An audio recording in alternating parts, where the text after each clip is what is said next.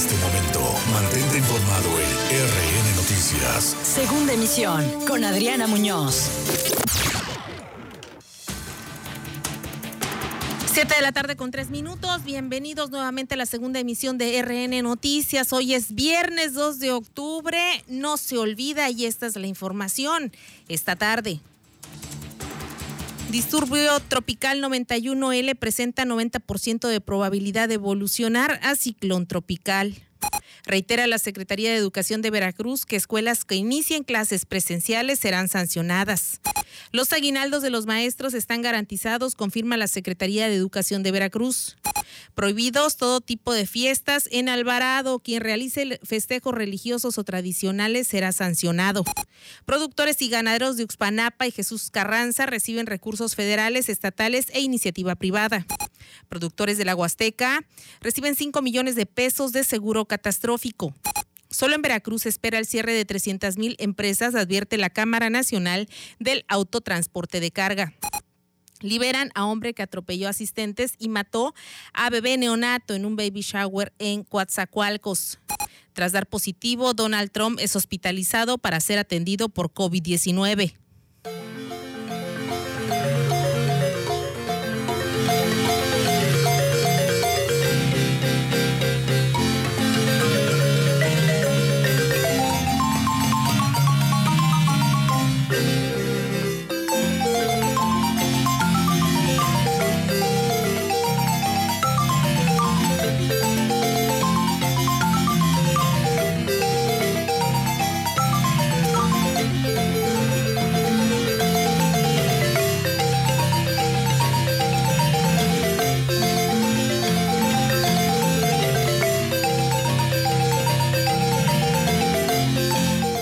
Con cinco sones yapanecos, legado musical de la República Mexicana y por supuesto entidad hermana de Veracruz.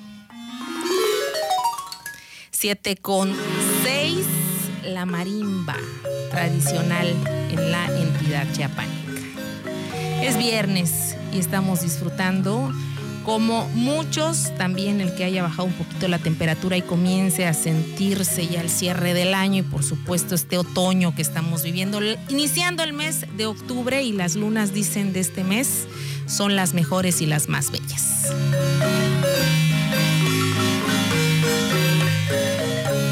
Comenzamos con la información, siendo las 7 de la tarde con 6 minutos, a través de 96.5 más Latina. Encienda la radio y mire usted, estamos en alerta gris por el Frente Frío y el norte, además del disturbio tropical 91L. Se esperan tormentas, lluvias y fuertes, especialmente en la zona sur, norte, de rachas de 65 a 85 kilómetros por hora en la costa. Básicamente se está sintiendo aproximadamente desde media tarde. El 91L presenta 90% de probabilidad de evolucionar a ciclón tropical. El Servicio Meteorológico Nacional, fuente oficial del Gobierno de México, emite el siguiente aviso. Durante este viernes, los frentes número 4 y número 5 van a interactuar con la amplia circulación de la depresión tropical 25, mientras que para el sábado y domingo el frente 5 interaccionará con el posible ciclón tropical Gama, originando las siguientes condiciones: lluvias intensas a puntuales extraordinarias sobre las entidades de Veracruz, Tabasco, Chiapas y la península de Yucatán. Las lluvias mencionadas podrán generar deslaves, desbordamiento de ríos e inundaciones en las entidades indicadas evento de, de, norte muy fuerte a intenso en el litoral del Golfo de México, Istmo y Golfo de Tehuantepec. Además, la masa de aire frío asociada al frente número 5 mantendrá bajo potencial de lluvia y heladas matutinas sobre entidades de la Mesa del Norte, Mesa Central y Oriente del territorio nacional. Así las cosas para las próximas horas y este fin de semana en la entidad veracruzana. Obviamente lo que le toca continúa el monitoreo sobre afluentes de respuesta rápida particularmente el NAMO, es decir, el límite de eh, su cauce.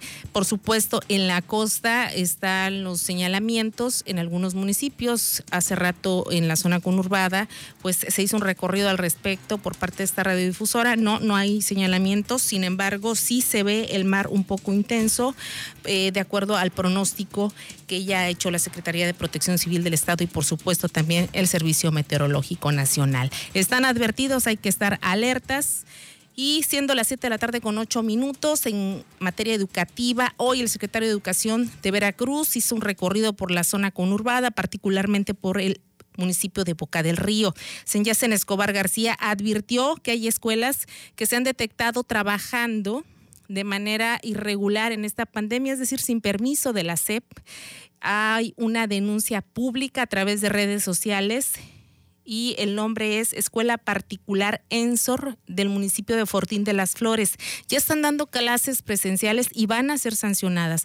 Indicó que aun cuando se trata de un plantel educativo, eh, particular, la misma debe respetar las disposiciones de la Secretaría de Educación. Si no se han reanudado las clases presenciales, es para cuidar la salud de los niños y niñas no hay semáforo verde, no tienen por qué regresar a las aulas y para evitar el contagio del coronavirus, la Secretaría de Salud Federal y por supuesto la del Estado han optado por continuar con las clases presenciales.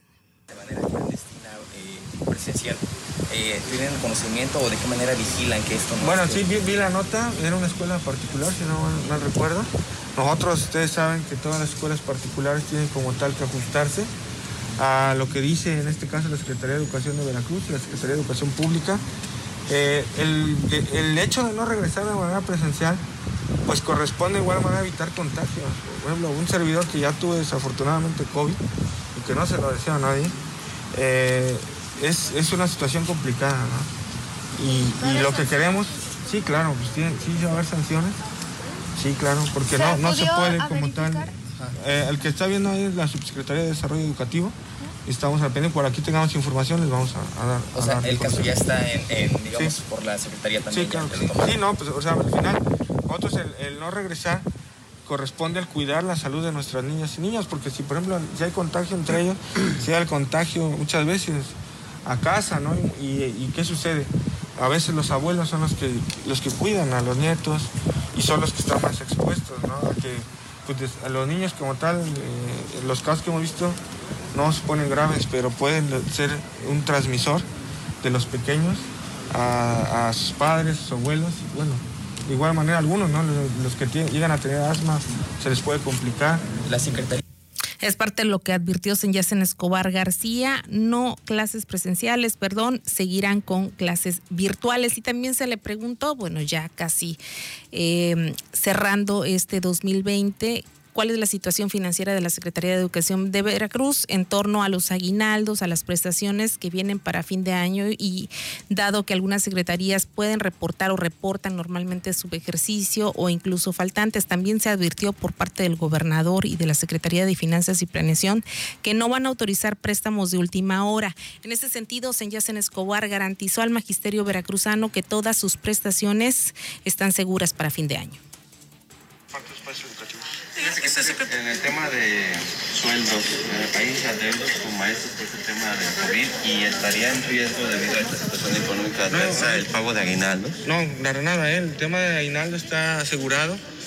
Sí tenemos adeudos con, con compañeros, eh, de igual manera hay algunos los cuales se manifestaban, ¿no? Por ejemplo, en el tema de lo que es eh, tiempo completo, que ustedes saben que pues, hoy se va a votar en la federación eh, el tema como tal del fideicomiso y de, estas situaciones, por ejemplo, nosotros aquí, que son 1046 escuelas, y que pues, sabemos que el maestro sí está trabajando en casa, pero de igual manera lo que se ha invertido eh, en salud se está destinando todo el recurso federal para el combate contra el COVID. una de las quejas constantes de los padres y los docentes es la falta de escrituras en los planteles educativos. ¿Qué avances hay en este año? ¿Cuántos han logrado este, regularizar? Es parte de lo que dijo el secretario de Educación en su gira por esta zona conurbada y por supuesto también advirtió que están esperando y confían en que la federación, particularmente la Secretaría de Educación Pública, no elimine el sistema de tiempo completo, escuelas de tiempo completo que iniciaron hace dos sexenios más o menos, que iniciaron en su momento sin infraestructura, iniciaron como pruebas piloto, se han ido ampliando, se han ido quedando. Obviamente se le ha destinado un recurso y una plantilla y aunque no tiene recurso propio como tal o etiquetado, pues sí cuentan con una partida que hoy genera trabajo, genera empleo, genera plazas magisteriales. Y es por eso la demanda de maestros y manifestaciones en torno a que no desaparezcan las escuelas de tiempo completo porque ya esas pocas que hay están afincadas y dan un servicio válido y bueno, qué pasaría ahora con esos espacios y cómo estudiarían los niños que están acostumbrados ya a trabajar bajo ese sistema y por supuesto qué pasaría con las plazas temporales o fijas que están dadas a los docentes. Ahí está la discusión, el debate y esperando por supuesto que en el Congreso de la Unión se defina y en este caso de las escuelas de tiempo completo, qué pasará con el presupuesto que actualmente se les destina hasta 2020. Siete de la tarde con 14 minutos. Tras años de promesas incumplidas, finalmente ganaderos y agricultores de Jesús Carranza y Uxpanapa recibieron equipos, implementos e infraestructura por 9 millones 426 mil pesos como parte de los proyectos de desarrollo territorial. Es Prodeter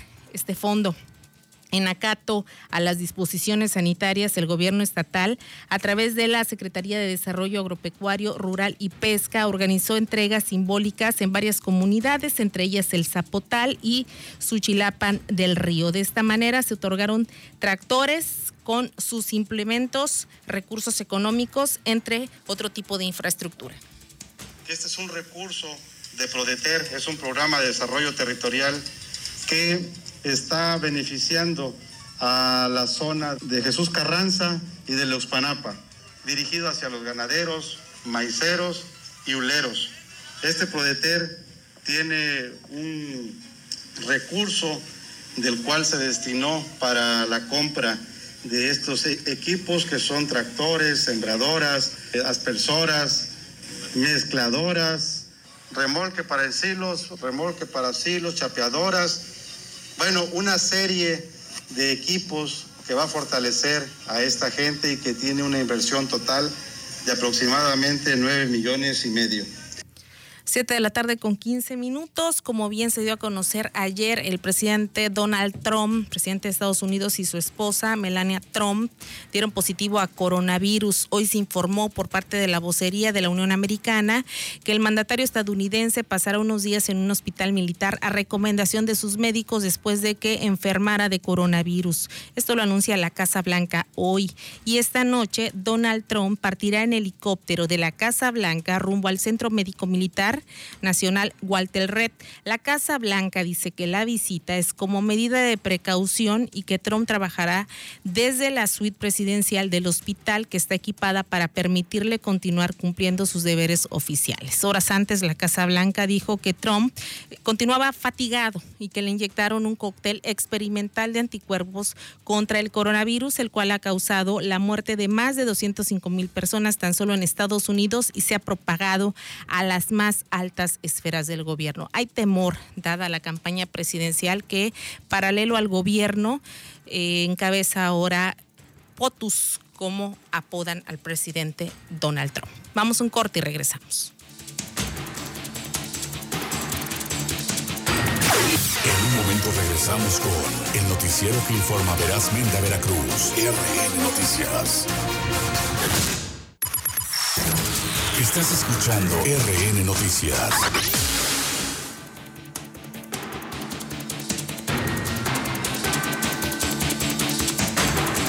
Siete de la tarde con 18 minutos. Regresamos a la segunda emisión de RN Noticias. Les recuerdo los teléfonos en cabina.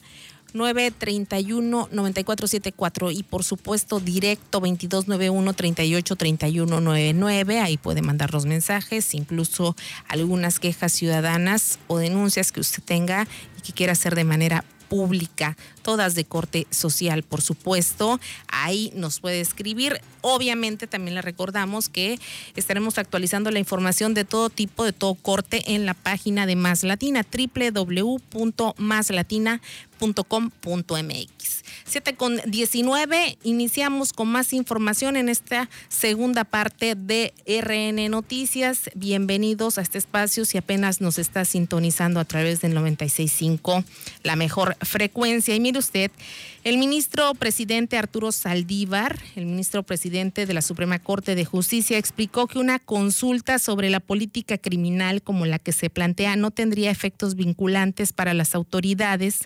investigadoras y judiciales, pero esto no implica que la materia de la consulta para enjuiciar a expresidentes esté prohibida. Añadió que lo que no pueden hacer es cerrar las puertas a la opinión ciudadana por temor a un escenario catastrófico de populismo penal. Luego de la postura del ministro presidente de la Suprema Corte de Justicia, Arturo Saldívar, en contra del proyecto para enjuiciar a cinco expresidentes de la República. Diversos mensajes en redes sociales de políticos y opinadores causaron polémica. Es por ello que el ministro presidente se pronunció al respecto de por qué al final del día la Suprema Corte de Justicia avaló la consulta pública que en su momento se hizo, que se emitió hacia el país para enjuiciar a expresidentes y que fue iniciativa del presidente Andrés Manuel López Obrador. Para darle su plena dimensión a nuestra función revisora en esta materia, debemos partir de que la consulta popular está prevista en nuestra Constitución como un derecho humano de la ciudadanía y que como tal debemos maximizarlo y darle la interpretación más amplia posible a fin de hacerlo efectivo. El espíritu de la consulta es dar cauce sin intermediarios a la opinión ciudadana. Su función principal es la de detonar un debate que incluya a las voces que normalmente están excluidas de la conversación pública y con ello avanzar hacia una democracia participativa. Bien, es lo que dice el magistrado y por su parte también los políticos hablaron a través de un video en Twitter. Ricardo Monreal, coordinador de Morena en el Senado de la República, aseguró que su bancada honrará y respetará la resolución de la Suprema Corte planteada por el presidente Andrés Manuel López Obrador. Queremos decirles que actuaremos con responsabilidad, que esperaremos los tiempos procesales y que iniciaremos el trámite legislativo para concretar lo que este día históricamente se ha resuelto. Ya lo afirmaba y lo sostengo. La Corte tiene en su mayoría criterios liberales y están muy acordes con lo que el país está experimentando en un proceso de cambio profundo. Liberales o no, al final del día ya se tomó una decisión por el máximo tribunal del país, avalaron esta consulta y bueno, harán lo procedente en materia jurídica. Simple y sencillamente, a México y a cualquier estado lo rige justamente un marco jurídico y a él tienen que apegarse sin más ni más. Siete de la tarde con 22 eh, minutos. Ayer la oposición se alió en el Pleno de la Cámara de Diputados y dijo no a la desaparición de 44 fideicomisos federales. Esta es la postura al respecto del presidente Andrés Manuel López Obrador.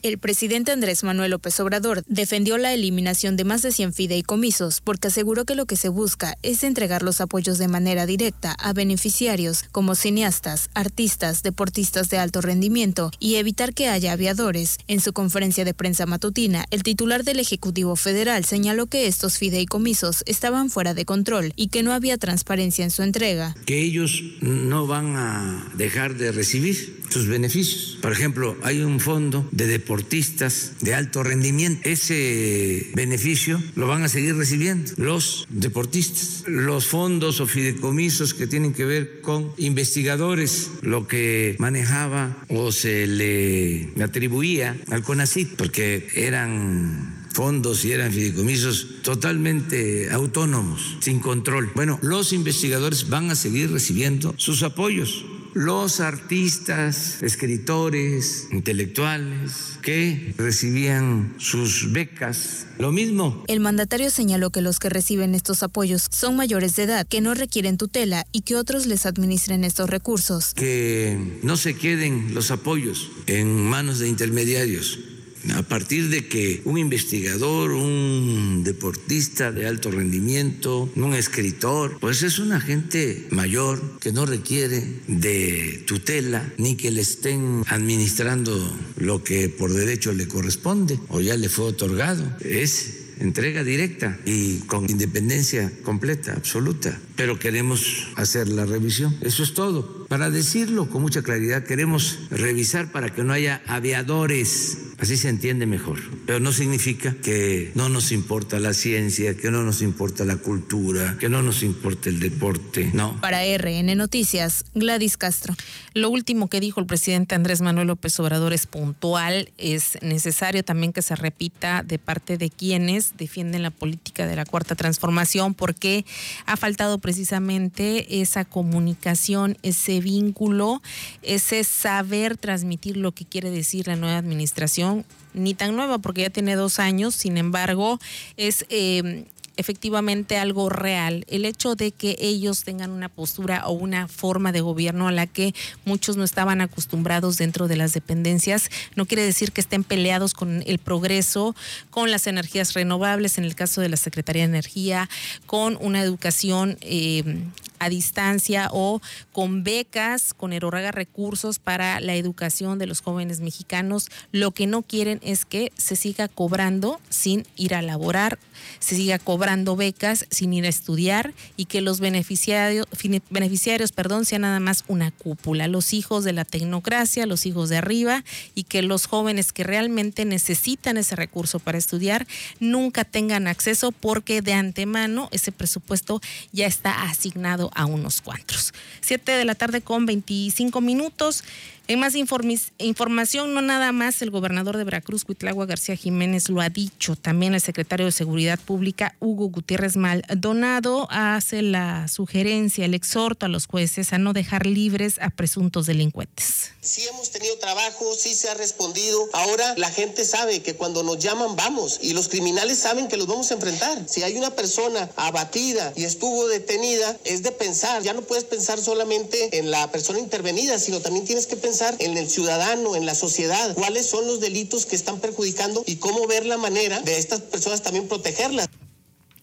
Sí, pero para que no salgan hay que integrar bien la denuncia o ratificarla y muchas veces, a veces las partes eh, denunciantes no quieren hacerlo por temor. Eso también hay que decirlo. Temor o desconocimiento, falta de asesoría o también hay que decirlo, valga la redundancia, a veces simple y sencillamente ya lo sueltan o lo dejan por dejadez. Entonces es importante que así como exigimos como ciudadanos a las dependencias, en este caso seguridad, también tengamos el valor civil de ir y terminar un proceso de denuncia. No nada más de manera pública, no, no en las redes sociales nada más, sino hacerlo de manera formal ante las fiscalías competentes, tanto la del Estado como las eh, federales. Siete de la tarde con 27 minutos, madre de Carlos David Bautista López, asesinado hace cinco años en Actopan, denunció irregularidades en el proceso por desaparición forzada. El sábado tuve un problema con una patrulla que le hablé al psicólogo José Manuel de la Policía Estatal y quedó que, que viniera ayudar a asuntos internos. Vine a poner mi demanda y quedó él que ya no se iba a volver a Siempre, cada vez que pasa esto, nosotros tomamos número de la patrulla. Los elementos no porque se quitan para que no vean, pero el número de la patrulla siempre se ve.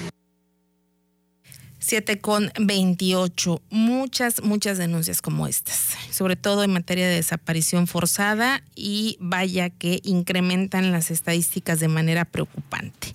En otra información, inició la campaña de vacunación contra influenza en personal del Congreso del Estado inició la campaña nacional de vacunación contra influenza y como resultado de esta acción la presidencia de la Junta de Coordinación Política a cargo del diputado Juan Javier Gómez Casarín instruyó al Servicio Médico del Congreso del Estado a aplicar el biológico a las y los trabajadores de este poder. De esta manera, la jefa del Servicio Médico, la doctora Claudia del Rosario García Pérez, implementó con el respaldo de la Secretaría de Salud la campaña dirigida a trabajadores y sus familias, aplicando la dosis gratuitamente. La funcionaria del Poder Legislativo recordó que el servicio médico a su cargo genera durante el año diversas campañas enfocadas en el cuidado de la salud y la prevención de enfermedades de las y los trabajadores. Explicó que estas medidas preventivas son fundamentales ante la presencia de diversos virus respiratorios. Finalmente, puntualizó que el presidente de la Jucopo, el diputado Juan Javier Gómez Casarín, ha instruido reiteradamente al personal del Servicio Médico del Congreso local que se dé prioridad a la salud de los trabajadores. Para RN Noticias, Miguel Cabrera. Gracias, Miguel. Y en Alvarado, si usted quiere hacer fiestas, cuidado porque lo van a sancionar. En el ayuntamiento que preside el alcalde Boga Ruiz, Hoy se emitió un eh, comunicado en general, tanto para trabajadores como para ciudadanía. El H Ayuntamiento Constitucional de Alvarado reitera que las fiestas titulares en honor a la Virgen de Rosario 2020 se encuentran formalmente canceladas, esto debido a la pandemia generada por el COVID-19, no existiendo convocatoria alguna ni llamado a la sociedad a participar en actividades.